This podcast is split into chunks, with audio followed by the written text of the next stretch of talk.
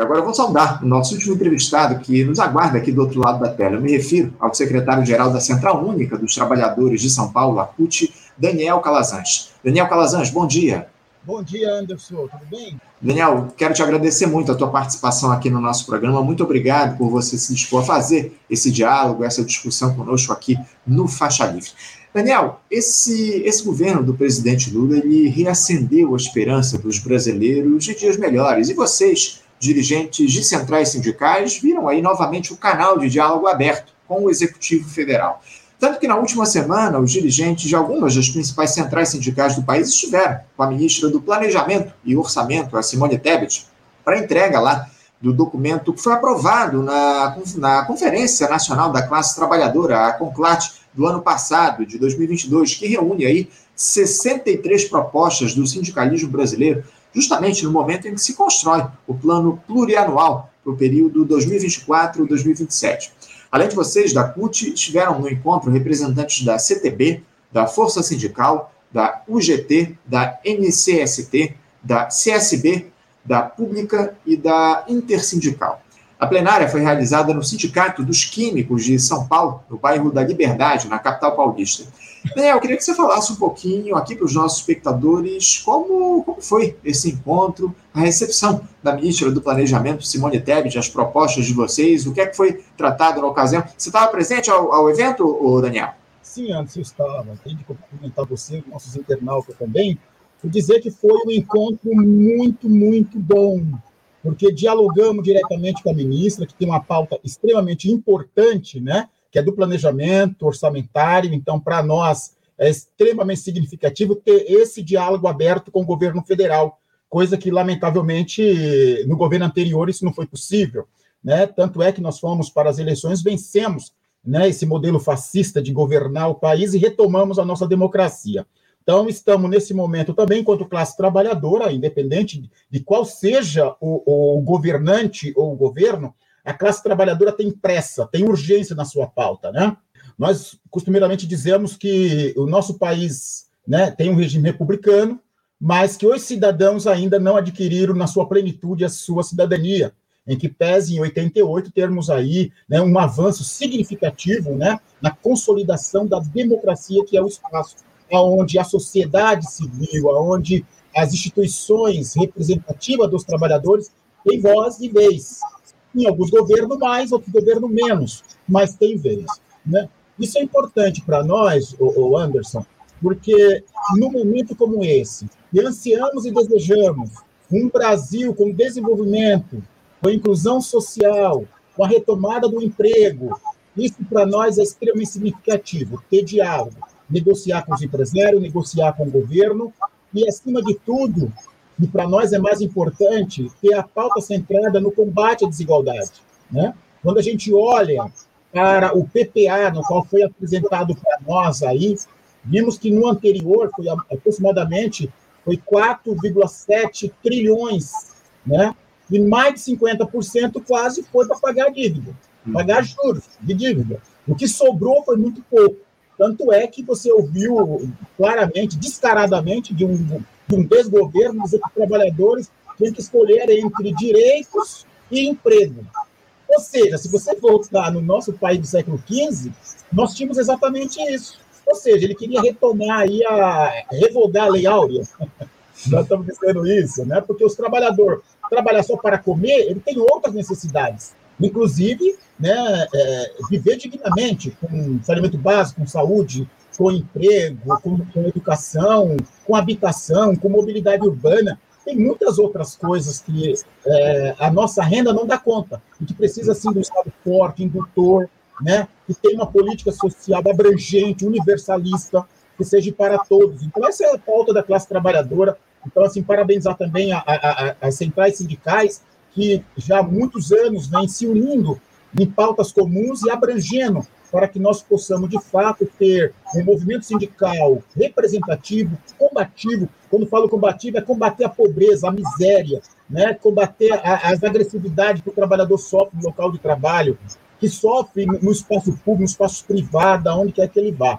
Então, para nós é importante essa unidade da classe trabalhadora, muito mais importante que pessoas como você, Anderson, né, que é o influenciador, tem um canal importante, eu estava vendo aqui, a manutenção dele para nós é extremamente significativa para também levar a nossa voz a todo o Brasil, aonde for possível.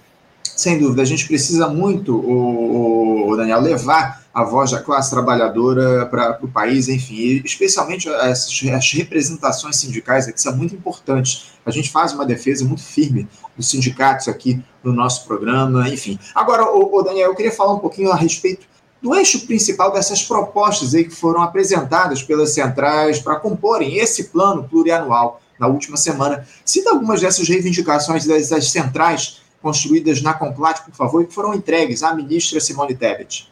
Ah, claro, desses 53 pontos, nós pegamos alguns eixos. Primeiro, emprego, né? Acho que é importante a gente ter emprego, emprego de qualidade. Nós temos visto, lamentavelmente, a uberização, né? Empregos que foram gerados, mas sem nenhuma condição dada é, pelo Estado né, ou amparada pelo Estado para ter carteira assinada, ter direito, ter previsibilidade de aposentadoria, ter seguridade, né? Isso lamentavelmente não foi possível. Então, nós focamos ali em emprego, recuperar o poder de compra do trabalhador. Então, já teve uma ação importante do governo Lula de recuperação do salário mínimo.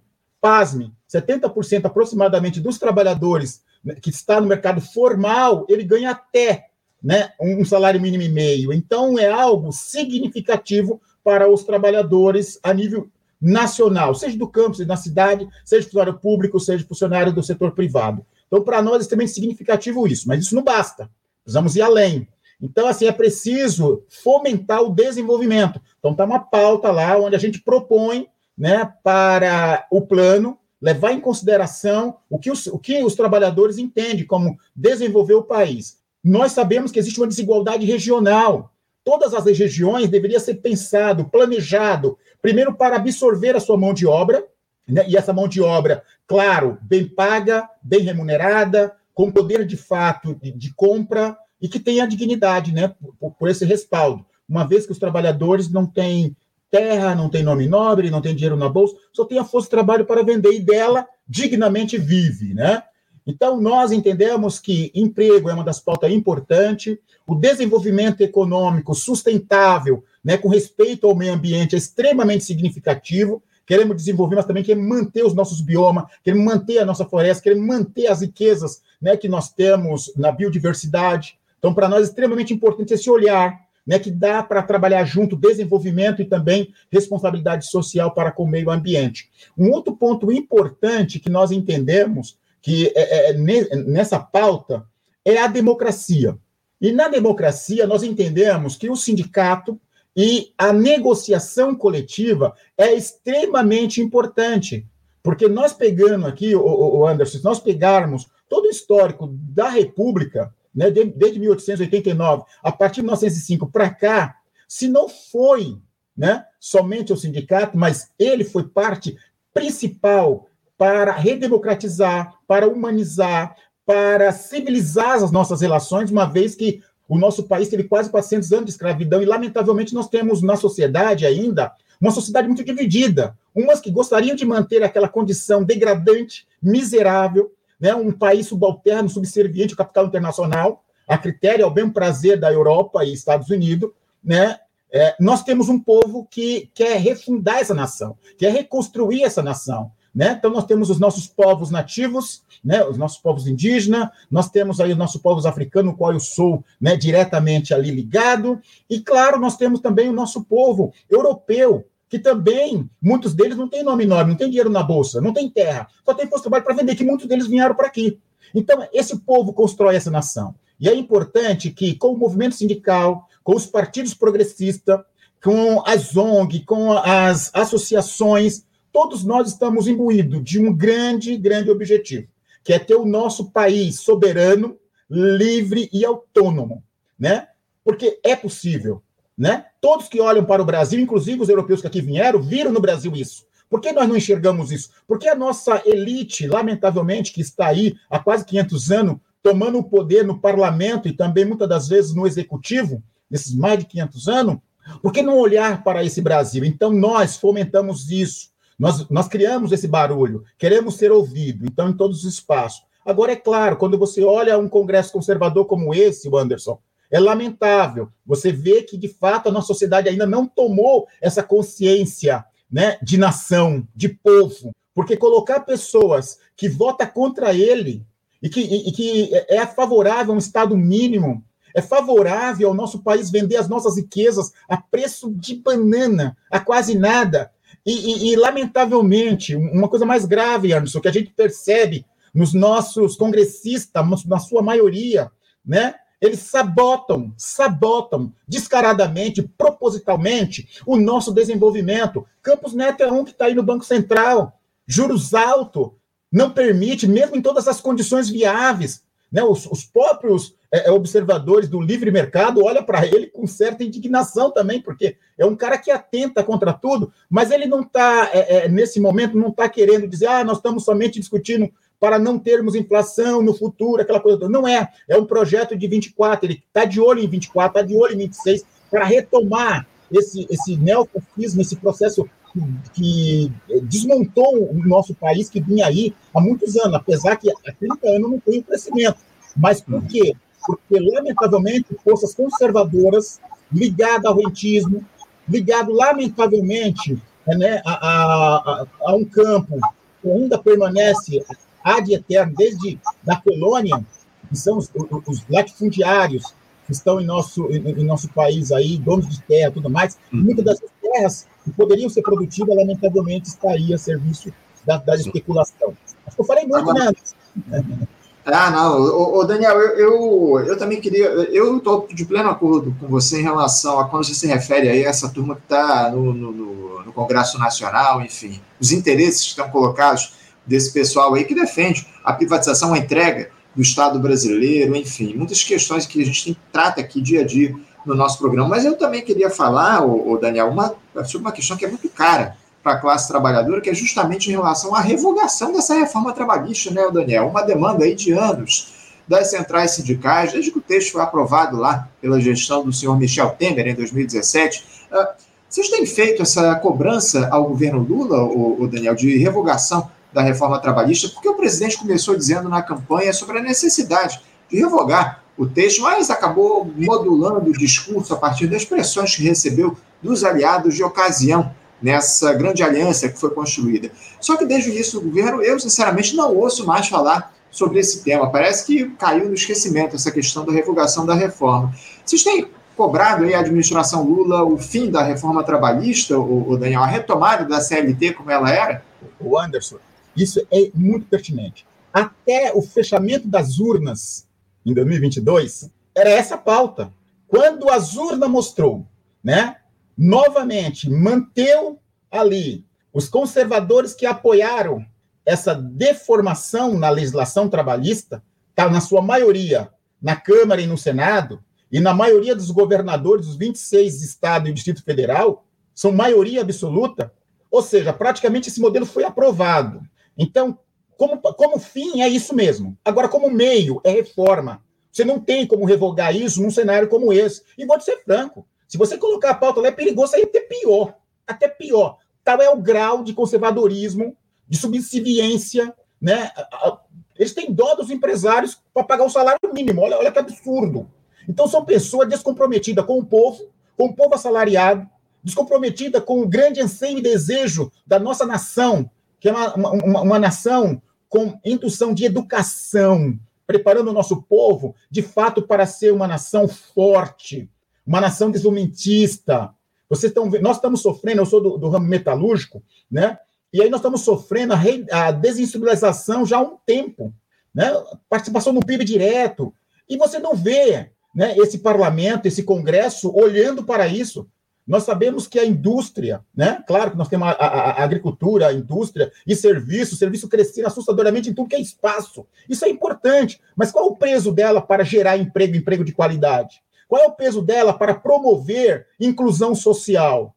Nós sabemos que o emprego né, na indústria é muito, mais, muito bem pago e, e, e impacta diretamente no processo distributivo né, é, universalista de toda a política né, de desenvolvimento social do nosso país. Então, quando você olha os princípios E os valores que nortearam a República, que é uma, é, que é uma nação livre, justa, solidária, fraterna, com desenvolvimento, sem discriminação, né, de nenhuma de, de, nenhuma ordem, erradicação da pobreza, da miséria, da marginalidade. Então nós temos clareza de que esse objetivo está aí posto para ser alcançado. Por quê? Por nós povo brasileiro.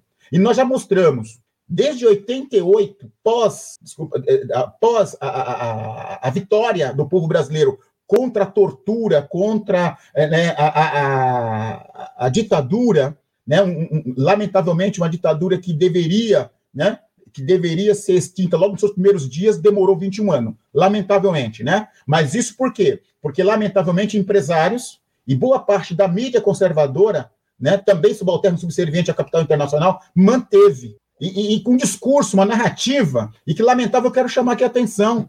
Lá disseram Deus, pátria, família. Olha, o que eu penso de Deus?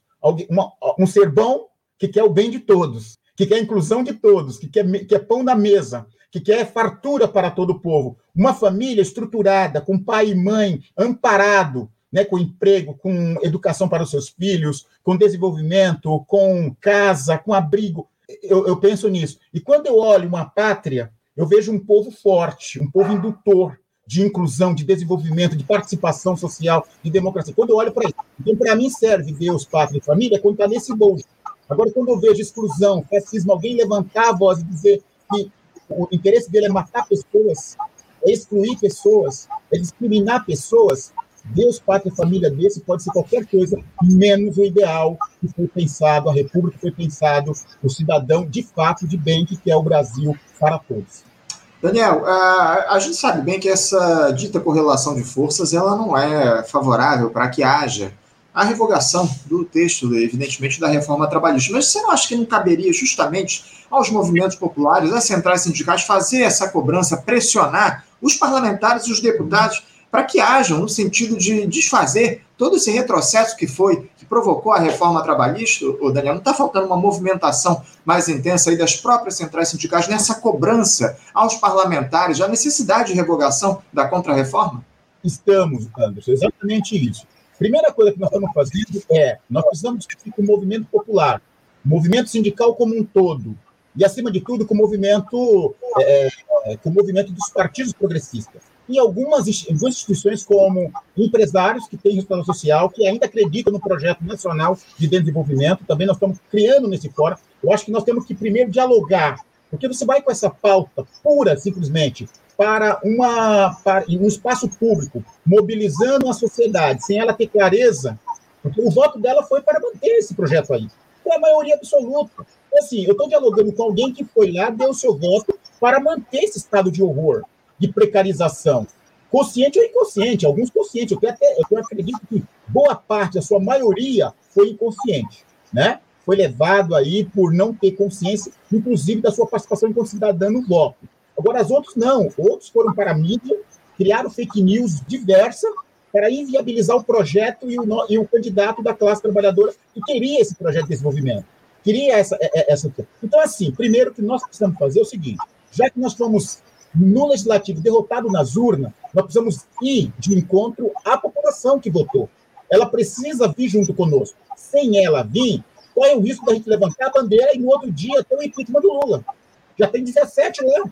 Então, se a gente não souber mexer muito bem nesse processo de diálogo permanente, avançando para dentro dos movimentos sociais, para a sociedade civil e, e ela organizada, você corre o risco de ter 2013 novamente, o julho de 2013.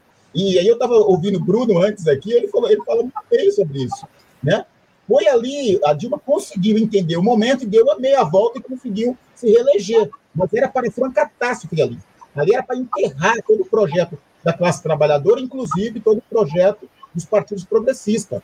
E nós conseguimos ter fôlego e retomamos agora. Então, eu, eu entendo que nós precisamos sim manter isso como fim, não pode abrir mão disso. Agora, em como meio, nós temos que buscar as condições. E nós não temos essas condições agora postas na mesa. Então não adianta você é, ter pauta, ter pauta de grito de, de, de, né, de mobilização, tudo mais, sem ter uma estratégia.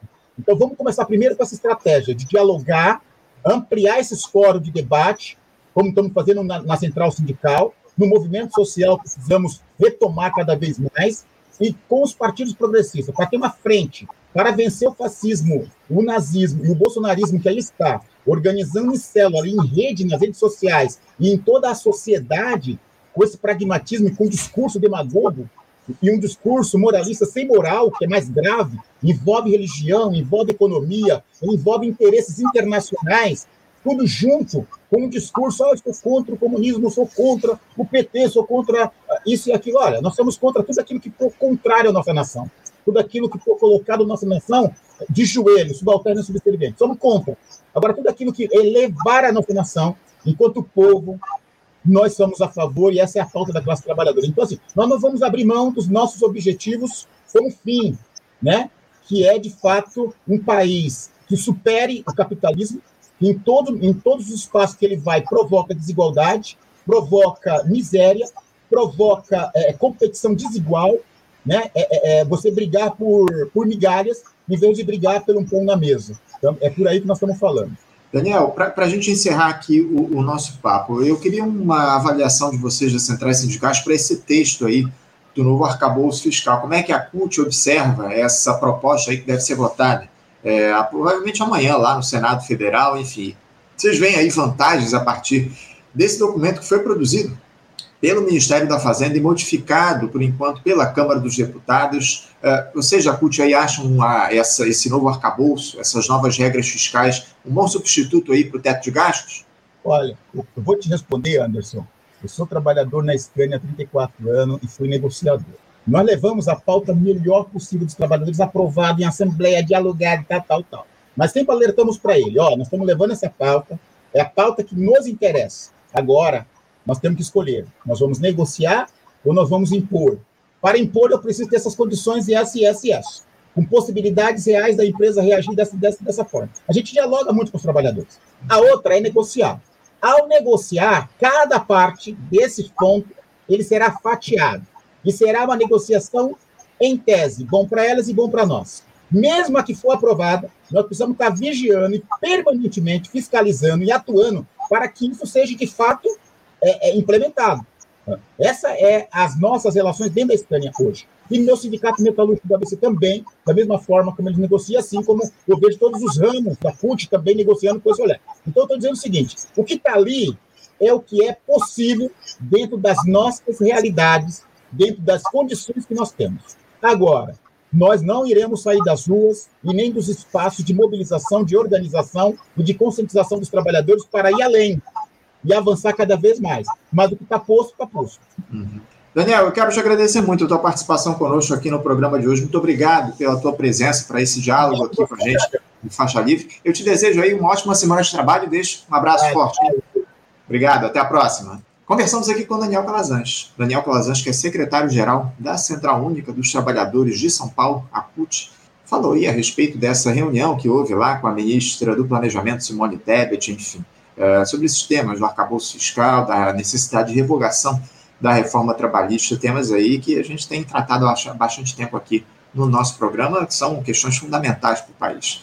Bom, gente, vamos encerrando aqui a edição de hoje, lembrando que amanhã, a partir das 8 da manhã, estaremos de volta aqui com mais uma edição do nosso Faixa Livre. Agradecendo a audiência de todos vocês, lembrando, curtam aqui as nossas publicações, compartilhem esse, esse, essa live aqui no, nas suas redes sociais, nos aplicativos de trocas de mensagens, mandem aí para os seus amigos. É, entrem lá nas nossas redes sociais, no Facebook, no Twitter, especialmente no Facebook e no Instagram, compartilhando os conteúdos que a gente publica lá. Sigam os nossos canais no Facebook, Twitter e Instagram. Enfim, é muito importante essa interação de vocês para faixa livre avance. Eu faço sempre essa lembrança. Curtam a live, comentem aqui, sigam as nossas redes sociais e compartilhem o conteúdo do Faixa Livre. Essa, esse compartilhamento, essa ação, essa interação de vocês aqui com o nosso programa é muito importante para que Faixa Livre continue avançando, alcance mais pessoas aqui no nosso país. Agradeço muito a audiência de todos vocês. Desejo a todos uma ótima segunda-feira, uma boa semana. Amanhã, a partir das 8, estaremos de volta. bom dia a todos, um abraço forte. Até amanhã.